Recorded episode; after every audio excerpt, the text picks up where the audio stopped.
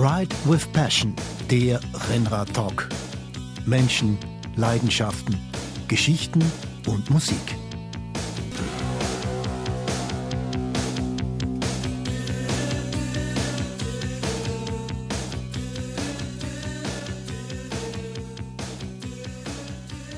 Alban Ecker, Produktion und Technik und Thomas Bupp Moderation begrüßen euch ganz, ganz herzlich zu einer neuen Episode unseres Ride with Passion Podcasts. Diesmal mit einer Spezialausgabe zur Strade Bianche, dem kultigen Eintagesklassiker in der wunderbaren toskanischen Hügellandschaft rund um Siena. Der heuer am 5. März bereits zum 6, 16. Mal stattfinden wird. Und wer wäre besser geeignet, als Gast in dieser Spezialsendung über dieses Rennen zu sprechen und uns über die Feinheiten, Besonderheiten und auch Herausforderungen zu berichten, als der österreichische Radprofi Michael Gogel. 2020 war er 9., 2021 6. und heuer, wir werden sehen. Lieber Michael, zum zweiten Mal herzlich willkommen in unserem Podcast. Danke, Thomas, für die Einladung. Ähm, freue mich, dass ich wieder teil sein darf und dieses Mal hoffentlich in super Audioqualität. Ja, bis jetzt klingt es einmal wunderbar. Sehr gut. Michael, wie, wie laufen denn bisher die Vorbereitungen bei dir?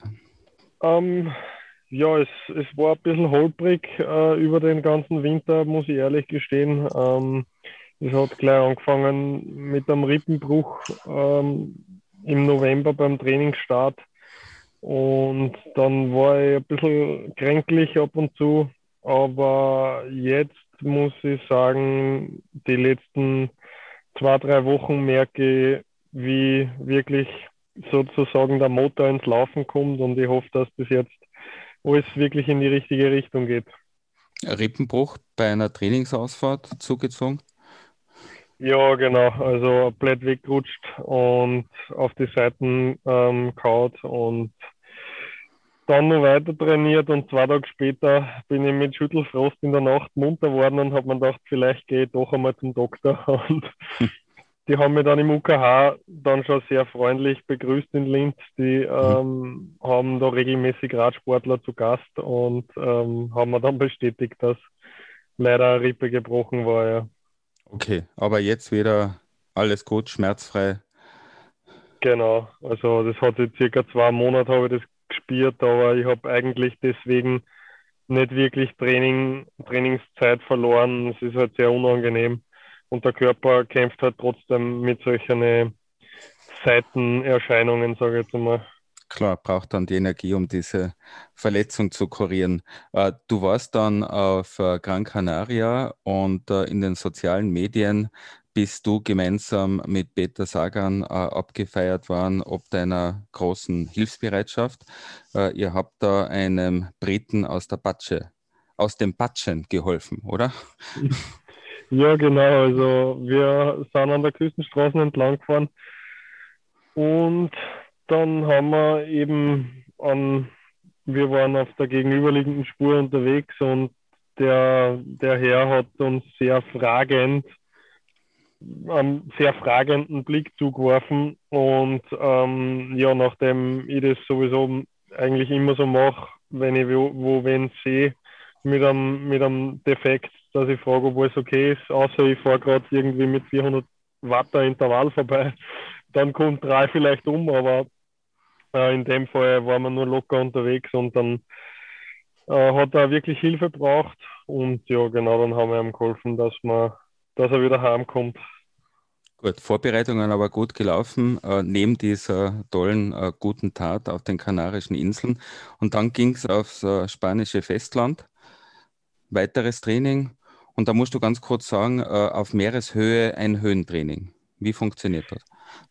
Ja, genau. Ähm, ich bin da zurzeit in Denia. Ähm, da gibt es also in der Nähe von Denia ein Hotel. Ähm, Denia liegt ja am Meer und dieses Hotel hat spezielle Zimmer, die man beliebig hoch ähm, ja, einstellen kann, sage ich mal. Und derzeit schlafe ich jetzt auf 2500 Meter. Das wird immer angepasst, je nach Trainingsvolumen. Ähm, wie geht es einem etc. Ähm, das entscheidet dann immer der Coach in Absprache mit mir natürlich, wie hoch, dass wir dann die nächste Nacht schlafen. Aber Höhentraining in Spanien und trainieren kurz, kurz funktioniert. Und äh, ich bin eigentlich ziemlicher Fan mittlerweile davon. Klingt nicht schlecht. Und da bist du alleine im Zimmer auf 2500 Metern oder hab, gemeinsam mit deinem ähm, Kollegen? Genau, ich habe einen Teamkollegen mit im Zimmer. Wir sind da herunten jetzt sechs Leute hm. vom Team. Ähm, das ist auch alles vom Team organisiert und ähm, ja, bin echt froh. Es ist wirklich eine hochqualitative Geschichte mit Koch, Mechaniker, Masseur, sportlicher Leiter, alles, was man braucht, ist, ist für uns da zur Unterstützung. Klingt spannend. Äh, der Alban und ich werden auch unserer Sendung die Koffer packen und gleich hinunterfliegen. Aber wir schlafen Sehr auf gut. Meereshöhe. Wir brauchen ähm, keine, kein Hypoxie. Es gibt leider nur 14 Zimmer und ich glaube, die sind gut ausgebucht. Ähm, es sind auch noch andere Mannschaften da. Aber okay. auf Meereshöhe ist garantiert kein Problem. Genau. Uh, lieber Michael, wir haben ja gesagt, wir machen heute eine Spezialsendung zu deinem Lieblingsrennen Strade Bianche. Findet in knapp einem Monat statt. Uh, steigen wir mal so ein. Du hast ja uh, die Mannschaft gewechselt von Kobeka jetzt zu Alpecin im Trikot von Kobeka zweimal großartig gefahren. Ich habe es in meiner Einleitung gesagt, ein neunter Platz und äh, im letzten Jahr ein sechster Platz. Äh, wie ist denn das, wenn man so ein, ein Lieblingsrennen für sich entdeckt hat? Ist es auch äh, Gegenstand der, der, Vertragsverhandlungen?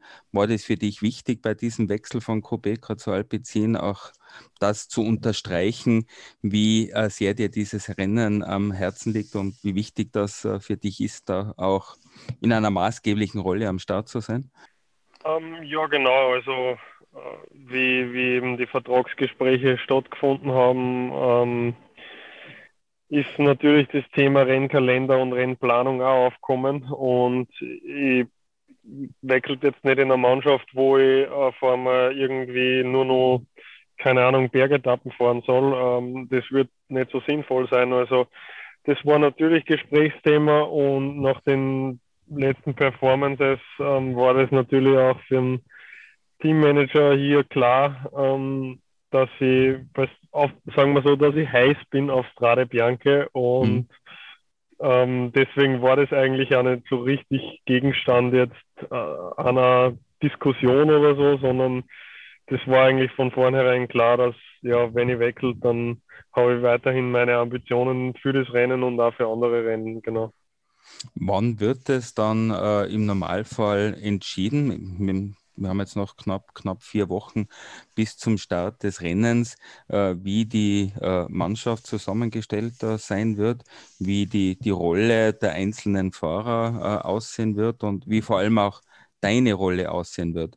Äh, Matthias van der Poel ist ja nach wie vor verletzt. Ja, genau, der ist nach wie vor ähm, noch nicht hundertprozentig fit. Ähm, ja, wie kann man sich das vorstellen?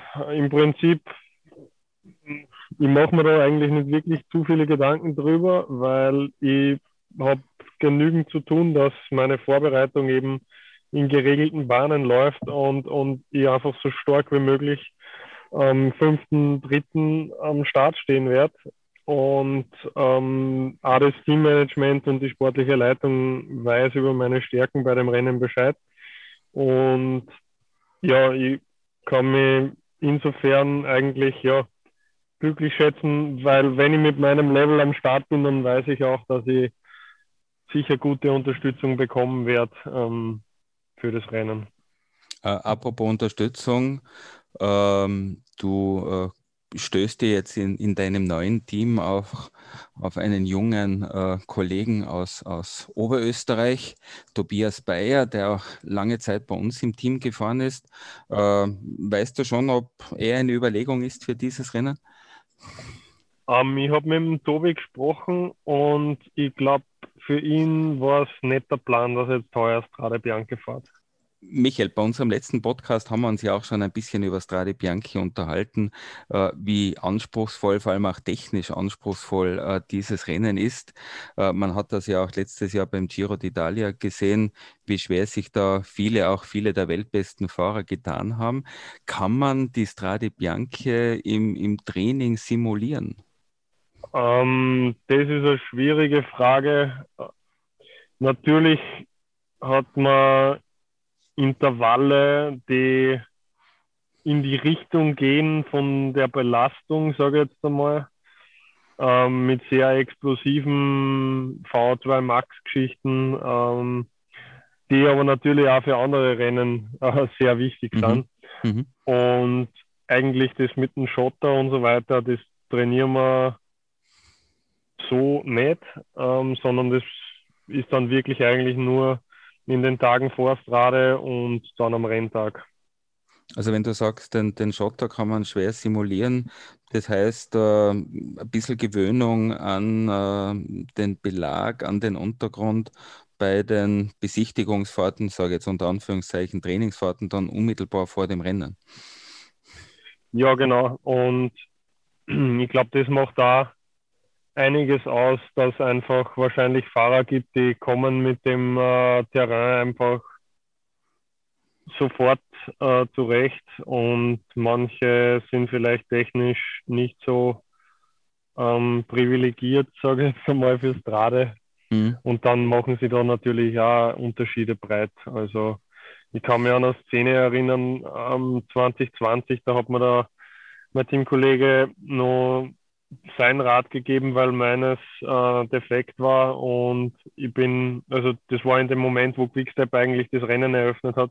Mhm. und ich habe dann in einer Abfahrt wirklich Harakiri fahren müssen, ähm, dann am Gegenanstieg wieder rauf, das war in einem Schottersektor, aber in der Abfahrt habe ich einfach so viele Fahrer überholt, ähm, wo ich mir einfach dann nach, im Nachhinein eigentlich gedacht habe, okay, da sind wirklich schon Unterschiede auch ähm, sicher, was jetzt ähm, Risiko oder, oder ja, fahrerisches Können auf dem Schotter jetzt ähm, ausmacht, ja. Mhm. Na, wir haben das gesehen, dass, dass dir das offensichtlich äh, sehr, sehr liegt. Ähm, Hast du das früher immer schon gern auch mit aufgenommen, vielleicht ins Training? Ich meine, äh, Oberösterreich ist ja da gesegnet äh, mit dieser Hügellandschaft, wo man sicherlich auch sehr viele schöne Gravel-Sektoren vorfindet, dass du irgendwann einmal für dich so entdeckt hast, hey, das, das taugt mir, da kann ich nicht nur schnell Rad fahren, sondern technisch auch, auch gut unterwegs sein.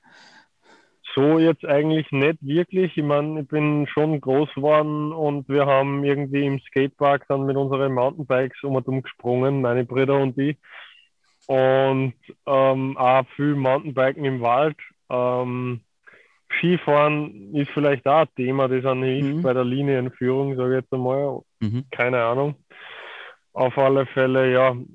Eins muss ich noch dazu sagen, ähm, ganz ohne Risiko geht es jetzt natürlich auch nicht. Ähm, mhm.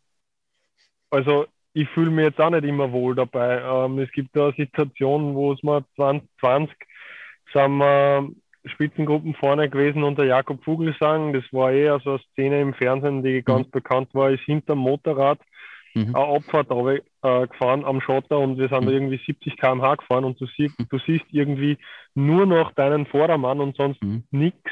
Mhm. Äh, du siehst keine Schlaglöcher, kein Schotter. Du weißt von der Recon, okay, da kommt jetzt da eine Rechtskurve. Mhm. Aber das ist jetzt schon ein Gefühl, ähm, das, wo, wo du einfach wirklich Risiko eingehst und mhm. einfach fürs Beste hoffst, sage ich jetzt mhm. mal.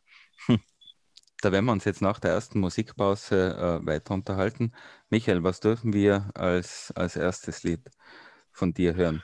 Ich darf nur dazu sagen, um, ähm. äh, Michael Gogel, äh, der DJ, ich hoffe auch im neuen Team, dass du diese Rolle wieder eingenommen hast, weil in deinen letzten Teams, das hast du schon sehr beim letzten Podcast gesagt, äh, gehört das, äh, dass äh, die Musikanlage im Bus dir und du unterhältst deine, deine Kollegen. Ja, wir können sehr gern vom Contra K jetzt Asphalt und Tennissocken spielen. Das passt gut.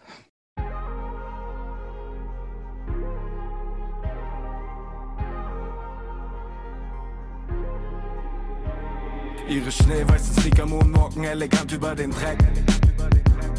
Und Schuld im Gesicht, durch ihre Augen kalkulieren, was du denkst. Alle haben Hunger, hier der Kühlschrank ist leer, aber draußen ein Pants.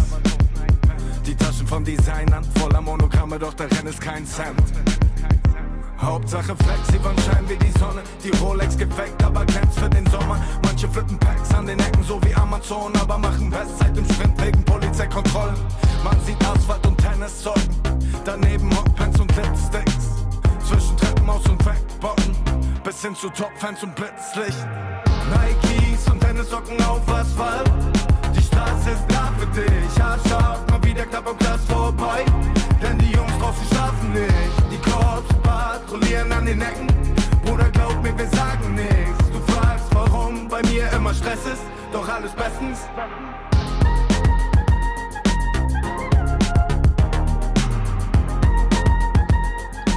Ein guter Groove habe ich nicht gekannt. Deutscher Rapper, oder? Genau, deutscher Rapper macht sehr viele Motivationstexte auch für, für, für den Sport. Er ist selber sehr begeisterter Sportler. Ähm, Auch und ich Radfahrer? finde den, na, Radfahrer nicht, sondern Nein. mehr so im, im Fitness- beziehungsweise Crossfit-Bereich. Aha, okay. Und ja, das Lied gefällt mir irgendwie ziemlich. Und ähm, wenn man möchte, kann man sich den Text auch noch mal genauer anhören. Ähm, ist schon, hat er schon recht mit dem, was er sagt, ja. Wa- Was gefällt dir besonders jetzt einem Titel, der Asphalt oder die Tennissocken? Ja, genau, der, der, der Titel an sich ist ja schon mal sehr cool. ähm, aber ja, er, er rappt ja über das, dass der Kühlschrank ist leer, aber draußen ein Benz. Und zwar geht es Mhm. da eigentlich, will er auf das aufmerksam machen, dass anscheinend bei sehr vielen in der Gesellschaft zählt, wie man nach außen hin auftritt, Mhm. obwohl man, obwohl das eigentlich vielleicht gar nicht das Wichtigste ist. Ja. Also ich, Und- muss jetzt da noch einmal leicht insistieren, was den Titel anbelangt. Auftreten kann man natürlich auch mit Tennissocken. Wie haltest du es persönlich mit Tennissocken? Also ich habe mal find mitbekommen, Tennis- das ist in den letzten Jahren äh, ganz ein, ein wichtiges modisches äh, Statement geworden. Also ich war schon immer ein Fan von Tennissocken. Ähm, Okay. Also für mich ist das nichts Neues. Also ich, ich muss da sagen, zu unserer Zeit, vor vielen, vielen Jahren, vor Generationen, war das Was auch ist in, unsere Zeit? Der Heute ist ja auch deine Zeit, oder? Ja, klar, es ist immer, immer, immer die Zeit. Na, war einmal modern, aber irgendwann ist das einmal, also so für den, für den Casual-Look total aus der Mode gekommen. Also im Business weiße Socken war ein, ist ja nach wie vor ein No-Go. Aber da hat es immer geheißen, weiße Socken, die darfst du am Tennisplatz tragen. Aber ja nicht. jetzt? Äh, so, Beim Radlfahren, beim Radlfahren sind ja weiße Socken eigentlich auch das Wichtigste. sind es wieder weiße Socken schon? Also keine bunten Ja. Socken. War ja eine Zeit lang einmal recht. Naja, oder? Natürlich gibt es eine Szene, wo, wo, wo jetzt ähm, bunte Socken interessant oder cool ausschauen, aber Ja. im Rennsport, sage ich jetzt einmal, sind eigentlich weiße Socken schon eigentlich das Nonplusultra. Und so Super, bin ich auch froh, dass mein neues Team das wirklich in Ehren hält, ja. Jetzt bin ich erleichtert, weil wir haben Mhm. heuer auch ganz wunderbare, schön designte, cleane, weiße Socken bestellt. Okay, ja, ich kann mich erinnern, irgendwann hat es doch einmal gelbe Socken auch gegeben, gell? Ja, die, die haben wir für, für einen Sponsor haben wir den getragen. Ja, hat mir aber nicht so schlecht gefallen. Aber weiß, weiß schaut schon besser aus. Bin ich bei dir. Aber ich sehe, du kennst dich auch bei den Socken wunderbar aus.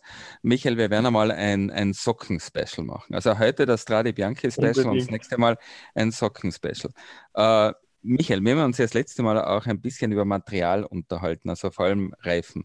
Äh, irgendwas Neues für dieses Rennen am 5. März? Wie breit, mit welchem Druck? Ähm, also das ist jetzt ähm, noch nicht fixiert, weil das wird erst ähm, äh, vor Ort dann entschieden.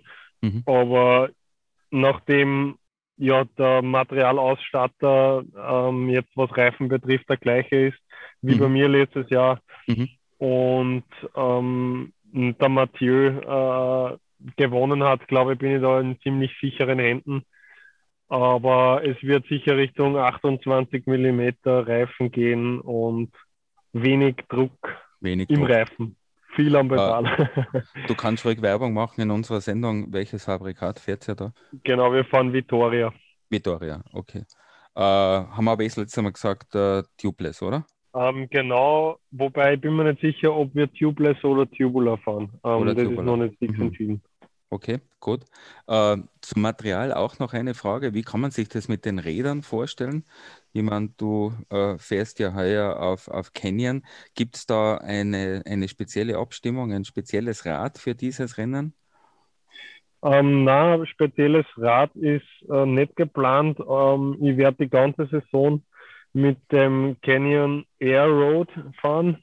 Mhm. Ähm, also ja, das ist eigentlich die, die Aero-Waffe von Canyon.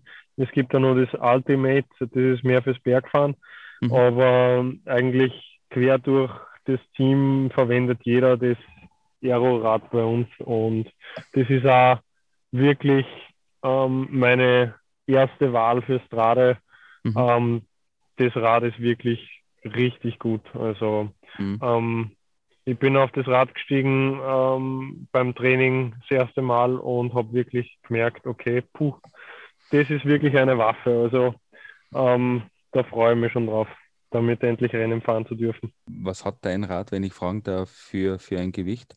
Das muss ich sagen, bin ich überfragt, habe ich noch nie gemessen, aber ähm, ich denke, es ist ein bisschen über sieben Kilo und für so ein Aerorad ist das wirklich gut. Ja, extrem leicht. Und, ja. ja, und, und ja, eigentlich für mich das Entscheidende ist der, der Mix aus Aerodynamik und, und Gewicht. Mhm. Und ja, andere Aeroräder sind oft zu schwer. Ähm, mhm. Und deswegen bin ich wirklich sehr happy mit diesem Produkt. Ja. Mhm. Also Vorbereitung passt, Material passt. Äh, jetzt steigen wir ein. Stellen wir uns vor, wir sind schon äh, knapp, knapp vor dem Rennen. Äh, vielleicht vorab noch eine Frage, wann reist ihr da normalerweise an? Das Rennen ist an einem Samstag. Ähm, letztes Jahr, glaube ich, war es am Dienstag, dass am wir am Mittwoch den, genau, mhm. Mittwoch dann den Recon und dann mhm. zwei Tage ähm, locker, mhm. dass man wirklich frisch und erholt ist fürs Rennen. Seid ihr da eigentlich äh, direkt in der Stadt oder ein bisschen außerhalb? Ähm, na, wir sind normalerweise in die umliegenden ähm, ja, Städte oder, mhm. oder Dörfer, mhm. ähm, aber nicht direkt in Siena nicht direkt in Siena. Äh, Michael, was uns und, und auch unsere Zuhörerinnen interessieren würde, man kennt ja aus, aus vielen Videos, äh, die mittlerweile gang und gäbe sind bei allen Virtual Teams, äh, diese Bilder aus den Teambussen. Äh, sportliche Leiter, mhm. Bildschirm, man geht die Strecke durch, bespricht die Taktik. Äh, wie ist das äh, bei, bei Stradi Bianchi, also bei seinem Eintagesklassiker? Passiert das auch im Bus oder bereits in den Tagen vorher im Hotelzimmer, dass man die einzelnen Abschnitte durchgeht und sich überlegt, äh, wie man das Rennen anlegt und gestaltet? Also normalerweise läuft es so ab, ähm, ich habe jetzt natürlich noch keine Besprechung mit dem neuen Team miterlebt, mhm. aber jetzt in den anderen Teams war es immer so, dass man eigentlich in den Tagen zuvor, wenn man schon vor Ort ist, mit dem sportlichen Leiter auch persönlich Gespräche hat. Ähm, wenn man jetzt dann der Leader fürs Rennen ist, dann mhm. fragt er auch explizit, okay, wie will man das Rennen gestalten? Dann wird über das Ganze gesprochen, ähm, wie man das anlegen will. Und ähm, ja, es gibt dann entweder schon am Abend zuvor ein Meeting ähm, oder eben ein, ein, größeres Meeting am Abend zuvor und dann nur noch ein, ein kurzes vorm Rennen ähm, im Bus oder eben nur äh, Meeting im Bus. Wobei, ja, mir ist immer recht, wenn man am Abend zuvor das schon durchbespricht, weil dann ja geht jeder ja, ins Bett und weiß, was morgen auf ihn zukommt. Und dann ja, ist das Mindset gut eingestellt, sage ich jetzt einmal. Und ja, große Überraschungen gibt es normalerweise in den Meetings nicht. Aber natürlich wichtige Infos immer zum Parcours und mhm. ja, Strategie. Mhm. Und wie ist es dann äh, während dem Rennen? Man hat jetzt die Taktik äh, besprochen, sich zurechtgelegt, aber das Rennen kann ja unter Umständen sich anders gestalten. Wer trifft dann die Entscheidungen, dass man von dieser hm, Taktik abweicht? Kannst du die im Rennen selbst treffen oder trifft die dann der sportliche Leiter über den Funk? Hm, das kommt jetzt wirklich immer darauf an, auf das, was passiert. Ähm, wenn jetzt der Leader schwer stürzt ähm, und kann immer weiterfahren, dann ist natürlich äh, eine Strategieumstellung da und dann hat man normalerweise auch genug Zeit, dass darüber eben gesprochen wird und also jetzt über Funk etc. Ähm, und wenn jetzt das Rennen wirklich voll in Fahrt ist, ähm, dann ja, dann passiert eh alles irgendwie von selbst. Ähm, mhm. Natürlich, ja, so wie es jetzt bei mir zum Beispiel letztes Jahr war, ich habe einen Fahrer gehabt, das war übrigens der Mauro Schmidt, der dann beim Giro d'Italia die genau. mhm. Etappe gewonnen hat. Mhm. Der mhm. hat mir äh, eben ja, beiseite stehen müssen und äh, mit dem bin ich die ersten, ich glaube 70 Kilometer war er immer bei mir. Mhm. Und ähm, solche Sachen werden halt besprochen, ähm, wer für wen jetzt quasi zuständig ist. Ähm, da wird auch wirklich direkt besprochen, okay, zum Beispiel, wer hat eine ähnliche Sitzhöhe wie der Leader, der sollte dann immer in der Nähe sein, etc., weil bei dem Rennen ja kann der Defekt natürlich sehr viel ähm, ja, durchkreuzen. Mhm. Das heißt also auch viel Kommunikation jetzt innerhalb der Mannschaft äh, während des Rennens. Ähm, wie würdest du das gewichten, so vom, von der Zeit her? Äh, wie viel in Prozenten Sprechzeit hat dann der Sportdirektor über den Funk? Ähm, das ist eigentlich bei dem Rennen wie Strade Bianche ähm, relativ wenig, sage ich jetzt mhm. einmal, weil es passiert so unglaublich viel in den Sektoren dass die Autos oft wirklich lange, lange äh, nicht hinter uns äh, sind, beziehungsweise ähm, so weit weg, dass die Funkverbindung gar nicht mehr da ist. Mhm. Ähm, das heißt, da muss dann wirklich, ähm, müssen die Fahrer gut zusammenarbeiten.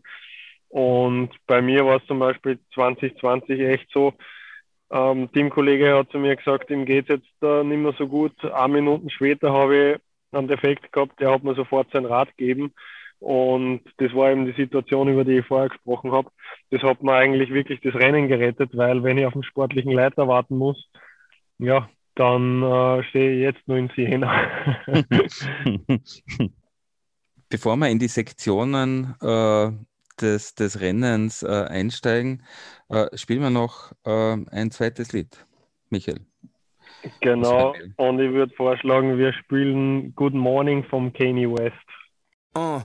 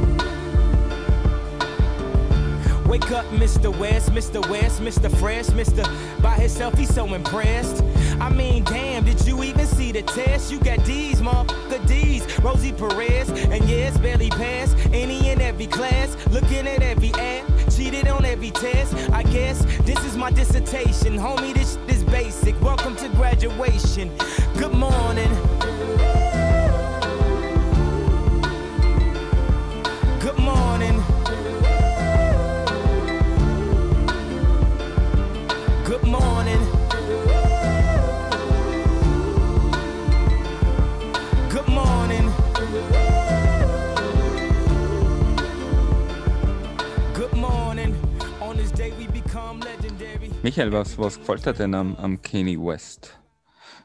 Ja, ich finde einfach das Lied, ähm, gefällt mir das Ganze. Äh, ja, das ganze Lied gefällt mir einfach und das hat jetzt keinen speziellen Grund, warum ich das ausgewählt habe. Ich finde, ähm, ja, das ist einfach eine gute Scheibe, sozusagen.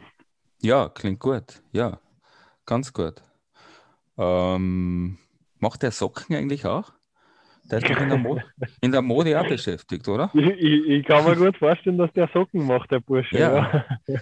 Du, du, schreibst ihm, Michael. Sagst du, Good Morning, Kohlescheiben haben wir bei uns im Podcast genau. gespielt. Er soll eine, eine Sockenkollektion, eine Radsockenkollektion soll er auflegen. Kenny Socken, ja. Kenny Socken, ja. Kenny Cycling Socks. Sehr gut. Äh, Gut, Michael, jetzt wissen wir ein bisschen was äh, Taktik, schwierig mit dem Funk, weil die Autos so weit weg sind, die Straßen sind schmal. Ähm, wir schauen uns ja das Rennen äh, wahnsinnig gern an. Wir sind ja überhaupt, Alban und ich, Fans von den großen Eintagesklassikern.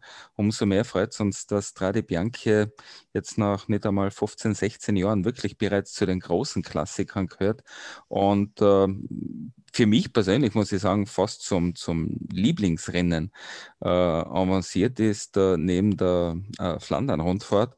Äh, was uns auffällt, warum ist es eigentlich bei der Strade Bianchi so, dass das Feld von Anfang an ziemlich zerrissen ist und man hat das Gefühl, auf die Plätze fertig los und wusch, jeder schon bei Puls 180, 200. Kann doch nicht Teamtaktik sein, oder? Ähm, na, ähm, ja, ein Thema ist natürlich, viele Defekte passieren, ähm, Stürze in den ersten Sektoren natürlich auch. Und ähm, die Geschwindigkeit jetzt im Sektor selber muss natürlich in den Kurven eher langsamer sein. Deswegen wird das ganze Feld natürlich noch mehr in die Länge gezogen, weil mhm. die ersten kommen durch, die letzten kommen erst irgendwann in die Kurve rein.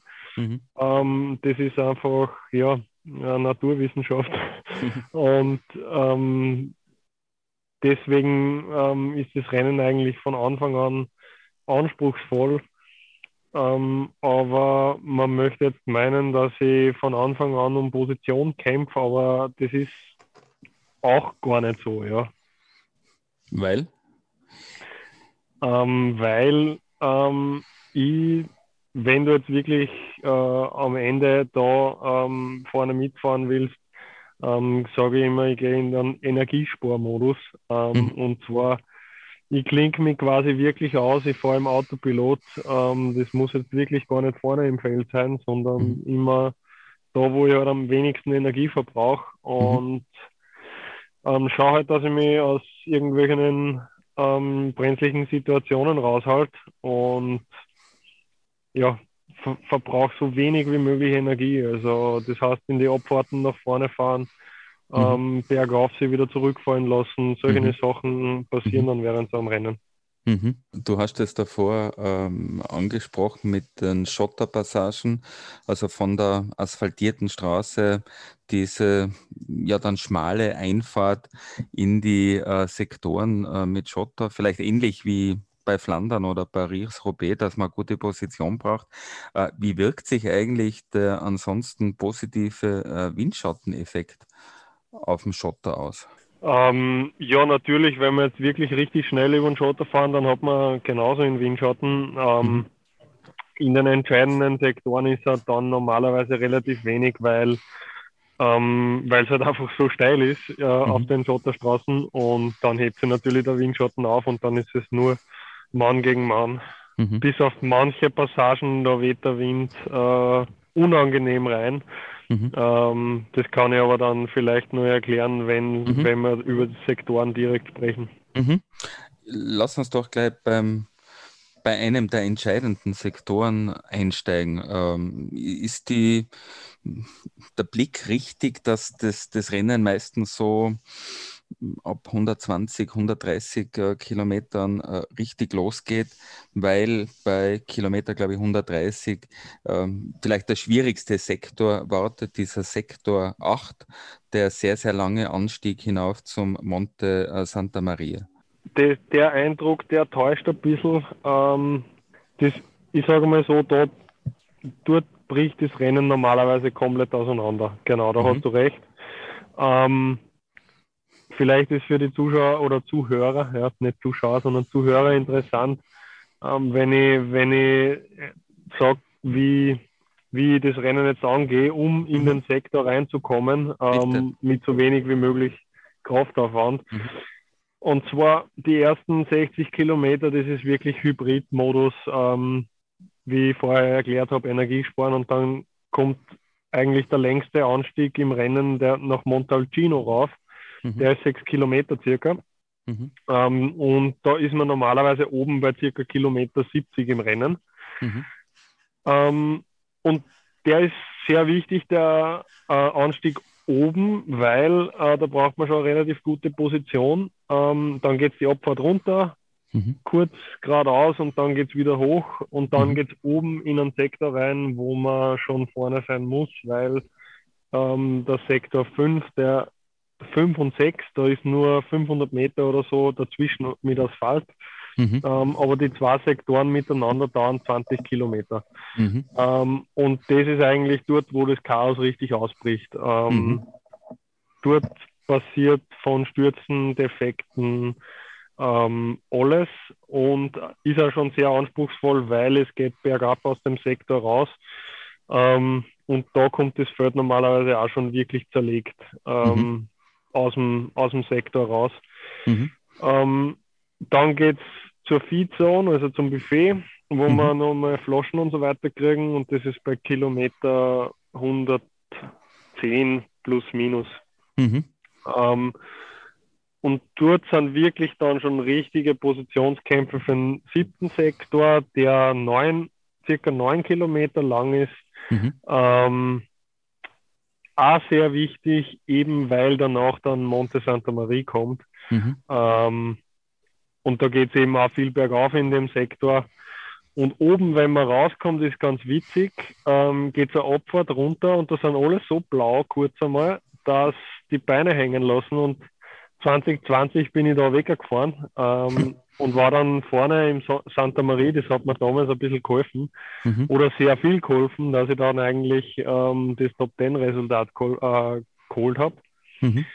Und genau das Gleiche ist letztes Jahr 2021 passiert, wobei ich nicht mit von der Partie war. Und dann mhm. habe ich mir gedacht, okay, jetzt gibt es keinen Weg zurück. Ähm, mhm. Jetzt muss im Monte Santa Maria einfach wirklich alles geben. Und das ist dann circa bei 130 geht dann einmal los. Mhm. Ähm, der Sektor ist ein bisschen über 11 Kilometer. Mhm. Und es geht da Abfahrt runter und dann geht es scharf nach links und fängt der Sektor an. Mhm. Und da sind auch immer wirklich harte Positionskämpfe rein. Ähm, da hat mir letztes Jahr der Alaphilippe fast gegen die Leitplanken lassen, aber ich habe gut dagegen gehalten. Also äh, das das ist dann richtig Radsport darunter, bevor es eigentlich losgeht, ja. Hm. Und ja, dann kommen diese steilen Anstiege in dem Sektor Monte Santa Maria. Mhm. Ähm, und das tut wirklich richtig weh. Und da muss halt einfach wirklich alles geben. Und das Schlimme ist in dem Sektor, du kommst oben nach dem letzten ganz steilen ähm, kommst nach oben und dann bläst normalerweise der Wind schön von der Seite rein. Das Sehr heißt, schön. oben gibt es zusätzlich noch Windkante am Schotter, nachdem mhm. er gerade all in gegangen mhm. ist. Mhm. Und ähm, tut höllisch weh. Äh, dann geht es da so dahin und dann geht es im Sektor bergab, wo eben die Szene war mit dem Vogelsang, ja. wo der so schnell war. Äh, und dann der nächste Anstieg tut auch brutal weh und es ist einfach Fakt, wenn man in der Top-Gruppe aus dem Sektor rauskommt, dann ist eigentlich das Ergebnis fast fix. Also da ist wirklich in dem Sektor ist Karten auf dem Tisch und ähm, da wird sich gegenseitig nichts geschont. Also, also all ja, in. Mhm. All in. All in und mehr. Und mehr. äh, genau. Michael, kurze Frage zum, zum Technischen. Äh, mit welcher Übersetzung bretterst du da all in diese Schotterhügel hinauf? Also es hat da am Schotter teilweise über 20 Prozent und wir mhm. haben da, ich meine, das große Kettenblatt ist vielleicht interessant, aber eher das kleine, weil das kleine Kettenblatt ist äh, normalerweise 36, 30, also mhm. ähm, schon sehr klein das Ganze. Mhm. Und das brauchst du in dieser Passage, oder? 36, 30. Da muss ich da ehrlich gestehen, ich kann mich nicht mehr erinnern, welchen Gang dass ich gefahren bin. Also wenn du runterschaust, siehst du es wahrscheinlich auch gar nicht, oder? Mit dem, mit dem vielen Staub. Nein, und ich glaube, das Problem ist eher der Herzschlag. Der Herzschlag. genau. Vielleicht ganz kurz, weil du zweimal den, den Namen schon fallen hast lassen, der, der Vogelsang. Das war ja letztes Jahr unheimlich spannend zu beobachten. Ihr wart vorne, diese sieben, acht Leute, also Van der Poel, Alaphilippe, der Bernal war dabei, der Van Aert, Bitcock, dann der Quinn Simmons ist eine Zeit lang mitgefahren, Bogaccia und äh, Michael Gogel, äh, also war ja lustig, so englische Kommentatoren oder italienischen haben sich immer überschlagen. Ein Österreicher, der Österreicher, Michael Gogel. Äh, und der Vogelsang mit der anderen Gruppe waren immer so 10, 15, 20 Sekunden. Wie kannst du dir das erklären, dass die das, das Loch nicht geschlossen haben? Ja, zum einen waren zwei Teamkollegen von mir von, in der Gruppe mit dem Vogelsang. Mhm. Ähm, die haben es natürlich auch nicht mitgeholfen. Mhm. Und dann entsteht da eine gewisse Frustration in der Gruppe. Mhm. Ähm, dann, dann, das hat man eh gesehen, der eine regt sich über den anderen auf, weil der nicht mitführt, ähm, etc. Sie waren einmal noch wirklich knapp, da waren sie, glaube ich, fast auf 10, 12 Sekunden. Mhm. Ähm, aber ja, ähm, das war dann eigentlich fast, ja, also mit den Jungs, mit denen ich da dann unterwegs war, die waren sich eigentlich alle einig. Ähm, das, der, Zug, der Zug ist abgefahren. Ja, der Zug ist richtig gefahren, das war ein TGW. Richtiger ja. Schnellzug war das. Ein TGW in der Toskana. Ein TGW in der Toskana. Ein, äh, wie heißen die unten da? Frecce, Frecce Rosso. Refce oder so, ja, ja genau. Ja. Michael, jetzt, haben wir, jetzt sind wir aus dieser Passage heraus, also die, die Abfahrt vom, vom Monte Santa Maria. Genau. Äh, und du hast gesagt, also wenn man da dabei ist in dieser Gruppe, dann und es passiert jetzt nichts auf den restlichen 40, 50 Kilometern, dann hat man zumindest einmal ein kurzes Ergebnis in der Tasche.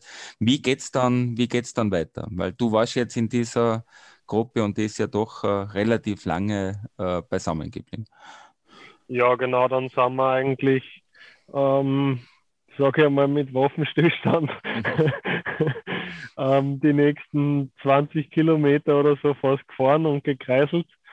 Ähm, und dann geht es eben in die, in die letzten Sektoren äh, des Rennens auf die letzten 25 Kilometer. Mhm. Und ähm, ja, dort, dort hat sich das Rennen dann letztendlich auch entschieden. Was haben wir da vorher noch an, an spannenden Geschichten, bevor es wirklich ins Finale geht? Da gibt es ja noch den, den Monte Aberti, oder? Ist aber, glaube ich, eher eine ja, kurze genau. Geschichte, ja, ja. Genau, also der ist relativ kurz und dann kommt man, glaube ich, Richtung den äh, Le Toffle oder wie der heißt. Na, vorher ist noch der, der Colle Pinzutto, oder? Der ist ja auch recht ja, steil. Stimmt, genau, genau. Da war dann oben auch mit 15 Prozent. Ja. Mhm. Mhm. Und genau da ist eigentlich auch unsere Gruppe das erste Mal auseinandergerissen. Und mhm. ja, das hat mir auch kurz äh, über nur ein besseres Ergebnis träumen lassen. Mhm. Aber ist dann wieder zusammengelaufen und in dem Le Toffle, Le mhm. Toffe, Le oder? Le Tolfe. Le Tolfe, Le Tolfe, ja. Sektor, äh, muss ich ehrlich gestehen, ähm, habe ich mir gedacht, okay, Körpersprache jetzt von den Jungs in meiner Gruppe, dass eigentlich alle am Limit sind. Mhm. Und äh, der Poel hat aber geblufft und hat uns dann eines Besseren mhm. belehrt. Und äh, das war wirklich eine astronomische Attacke, die er in dem Sektor gesetzt hat. Mhm. Ähm, da muss ich auch sagen, da habe ich nichts mehr entgegensetzen können. Mhm. Ähm, der Alaphilippe ist noch hinkommen. Mhm. Ähm, das ein, die einzige Chance, die bestanden hätte, wäre, wenn ich beim Bernal drauf gewesen wäre, mhm. weil ich habe um von Art fahren müssen im tiefen Schotter mhm. und da verliert mhm. ein bisschen Momentum. Mhm. Und ja, hätte Variedade heuer kann ich mhm. besser machen. Genau. Mhm. Ja, heuer machst du es besser. Frage, äh, du hast letztes Jahr 21 und 20 war ja das Wetter ziemlich gut, also äh, staubtrocken, jetzt wirklich staubtrocken, auch der Schotter. Ähm, wie würdest du diese Sektoren, jetzt gerade Ledolfe, so kurz vom Ziel mit 18 Prozent, aber davor der, der Binzotto 15 Prozent, kannst du dir das vorstellen, wenn es da regnet? Was ist dann? Ja, also ich bin in meinem ersten Jahr, wo ich Strade Bianca gefahren mhm. bin, das war die Edition, wo der Tisch Benot gewonnen hat. Ja. Und ähm, ich kann mich nicht mehr ganz so gut erinnern, bis auf das, dass ich abartig gestürzt bin im ersten Sektor. Mhm. Ähm, und habe mir dann auch wirklich bis ins Ziel gekämpft. Ähm, das, das war natürlich nicht so lustig, das Rennen. Also da sind einfach zusätzliche Stürze passiert, weil auf einmal ist der Schotter so weich, dass du gar nicht anders kannst, wie von der Straße runterfahren. Mhm. Und ja, das eher mühsam dann. Also ich hoffe ich hoff wirklich inständig auf gutes Wetter. Mhm. Jetzt angenommen, es wäre wieder schlechtes Wetter, was ja schon des Öfteren der Fall war bei der Strade Bianche. Äh, inwieweit beeinflusst äh, das am Start äh, beispielsweise die Reifenwahl und auch den Reifendruck? Reifenwahl nicht, aber der Reifendruck äh, durchaus ähm, wird man dann nur niedriger gehen, weil es mhm. einfach nur rutschiger sein wird. Mhm. Ähm, bevor wir jetzt in, ins Finale kommen, vielleicht nur mal ein, ein, kleiner Blick zurück. Also wir befinden uns jetzt in diesem Anstieg Ledolfe, sehr steil. Äh, ich glaube, es geht ja da von der Straße noch asphaltiert, so rechts weg, verwinkelt, kleine Abfahrt und dann steht man da drinnen. Jetzt im Vergleich zu den äh, Sektoren vorher, äh, würde ich sagen, das ist der, der, der schwerste Anstieg oder? Hm, würde ich eigentlich nicht sagen. Mhm. Das Thema ist einfach, du bist an der Stelle halt schon wirklich Hin. voll am Limit mhm. ähm, durch das, was zuvor eben abgegangen ist. Mhm. Und ähm, ja, natürlich der Sektor tut extrem weh, aber er ist auch schnell vorbei. Mhm. mhm. Also zum Beispiel der Monte Santa Maria, der zieht sich wirklich über mhm. einfach 13 Kilometer oder so und das sind 13 Kilometer oder 10 mhm. Kilometer durchgehend Vollgas und ja, mhm. der Le Tolfe ist nur 1,1 Kilometer oder so. Mhm. mhm. Deswegen ähm, kurz und schmerzvoll. kurz und schmerzvoll. Äh, die, die Stadt sieht man ja jetzt, glaube ich, schon so, so schemenhaft, oder? Wir sind jetzt so knapp zehn Kilometer vorm Ziel. Äh, jetzt würde ich sagen, bevor wir ganz heroisch ganz vorne äh, Richtung äh, Siena uns aufmachen, äh, spielen wir nochmals Musik, Michael. Wen haben wir noch im Petto? Wir hätten, was ich immer da notiert habe, also ich meine, im, im Petto hätten wir viel, gell? den Fabian Farrell. Genau, Time Takes ja. Nothing, genau. Genau.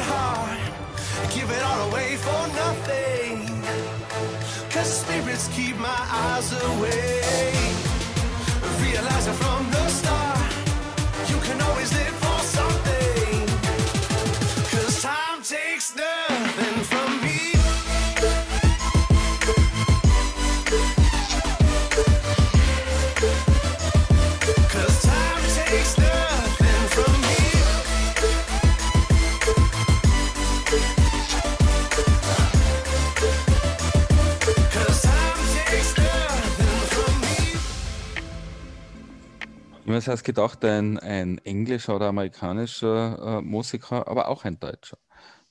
Deutscher ja. DJ, ja. Wie, wie bist um, du ähm. auf, auf, den Fabian Farell gekommen?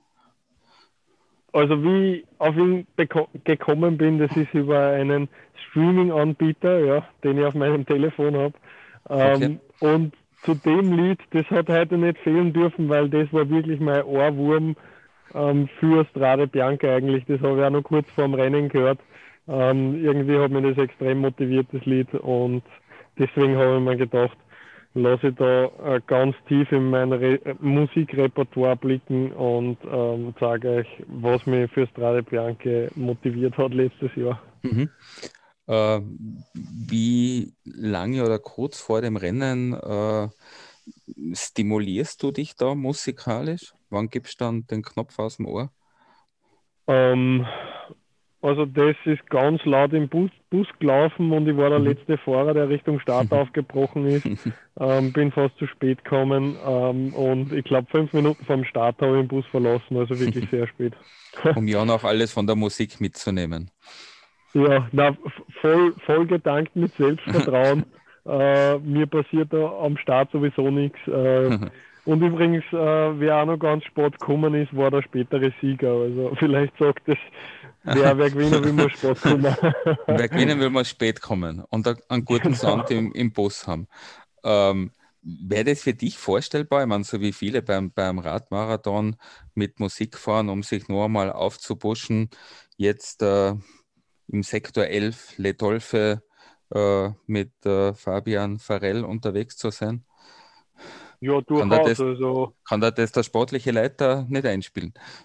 Nein, leider nicht. Die, die Qualität über den Funk, die war alles andere wie motivierend, glaube ich. äh, aber ja, leider funktioniert das nicht und dürfen wir leider auch nicht mm, ähm, mm. Musik während dem Rennen horchen, aber mm. das war sicher was, was ich ähm, sehr gerne annehmen würde, wenn das möglich wäre kannst ja mal ganz dezent einen, einen Vorstoß unternehmen bei der UCI, mhm. oder? genau. Oder spezielle die Helme. So die sind für alles offen. Für sowas sicher, ja. ja. Ähm, Michael, jetzt sind wir oben rausgekommen. Äh, Le Dolfe, da bist du letztes Jahr ein bisschen Boden verloren und die einen drei, also der Alain Philippe, äh, der Mathieu van der Poel und der Bernal, haben sich da ein bisschen absetzen können. Äh, für heuer, wir gehen einmal davon aus, bestens vorbereitet, voll gedankt mit Selbstvertrauen und, und höllisch guten Sound.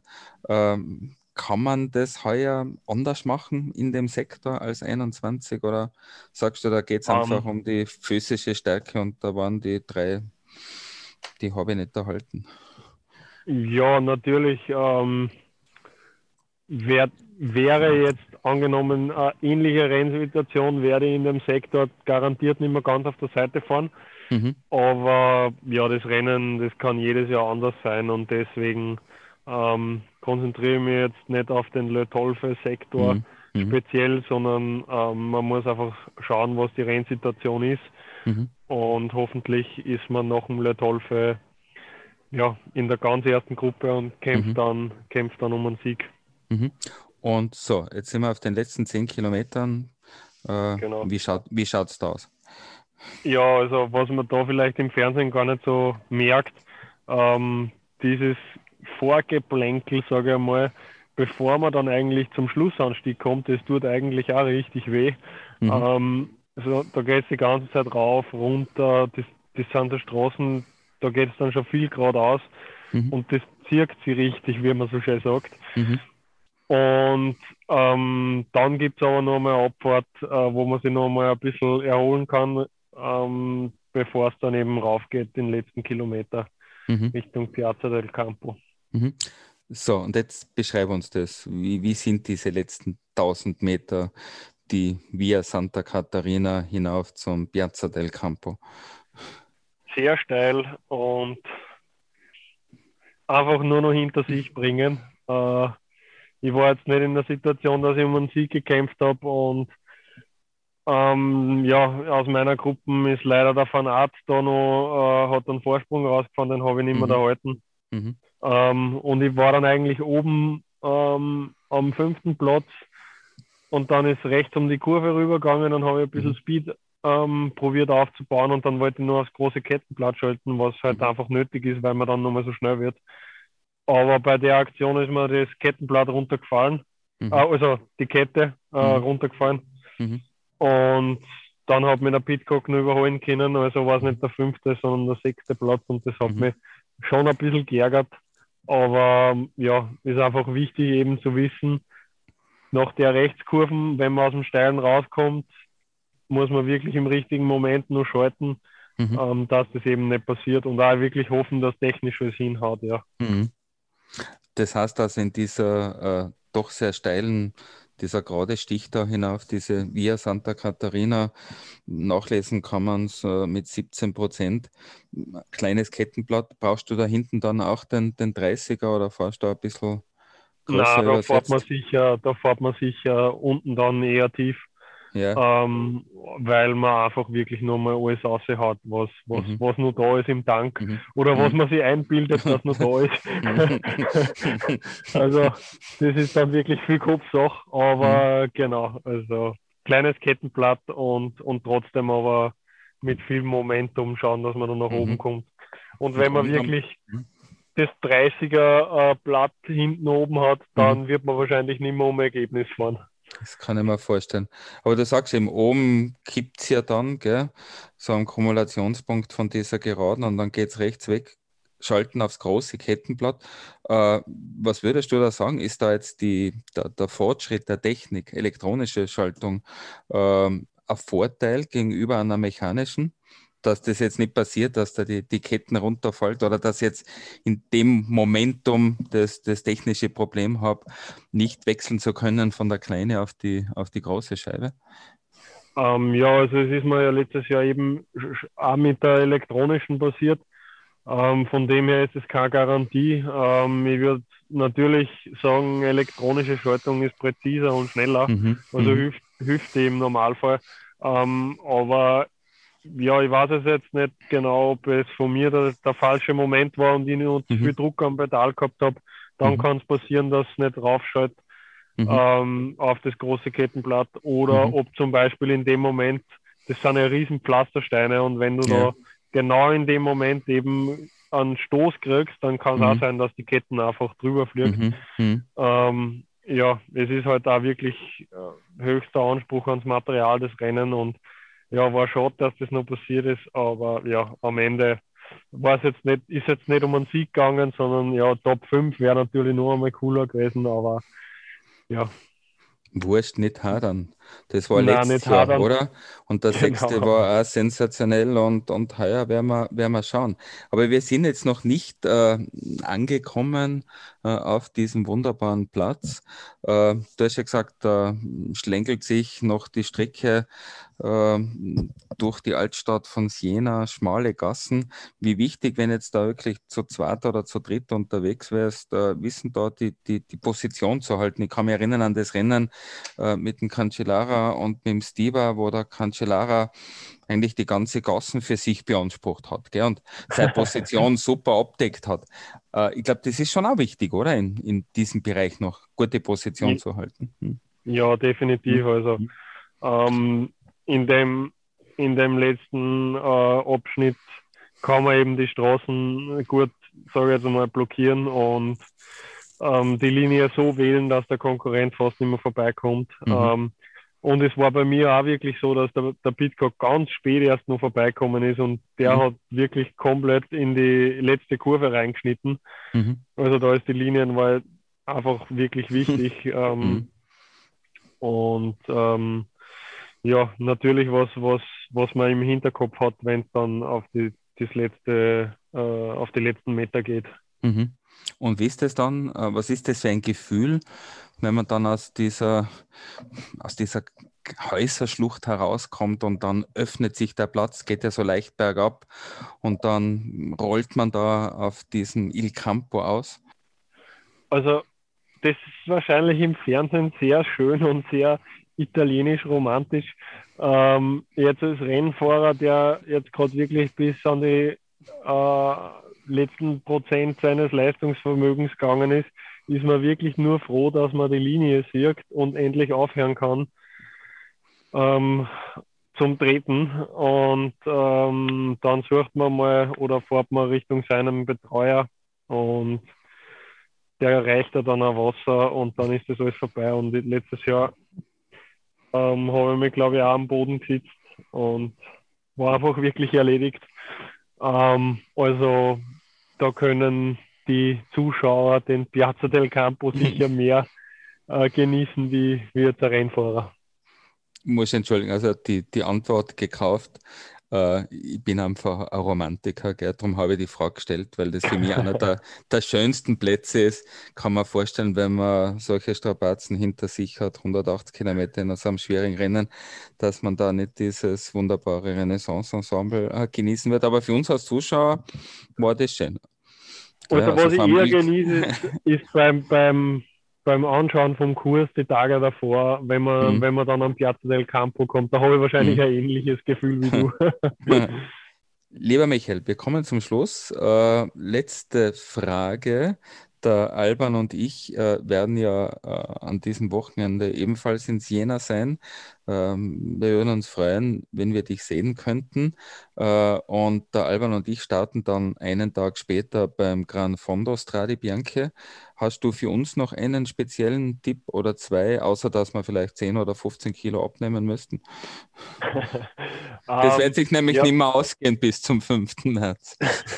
Also die halbe Miete wird wahrscheinlich der Reifendruck sein und dann viel äh, Selbstvertrauen und Risikofreude, wobei ihr müsst es ja nicht ganz so ähm, Wir müssen es ja nicht gewinnen. dramatisch anlegen. hm. ähm, und äh, nie aufgeben, selbst wenn es Defekte oder sonst was habt dann wird das schon schief gehen. ja, wir freuen uns auf jeden Fall schon. Lieber Michael, ja.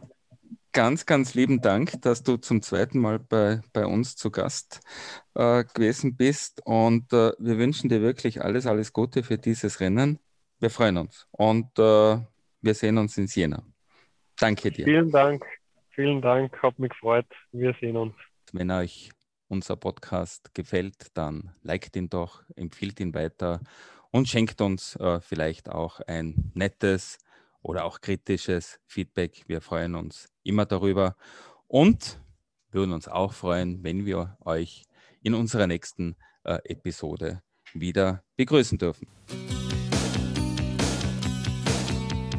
Das war Ride with Passion, der Rennrad Talk. Erlebbar auf allen Kanälen, wo ihr eure Podcasts findet. Produziert von Ecker Media.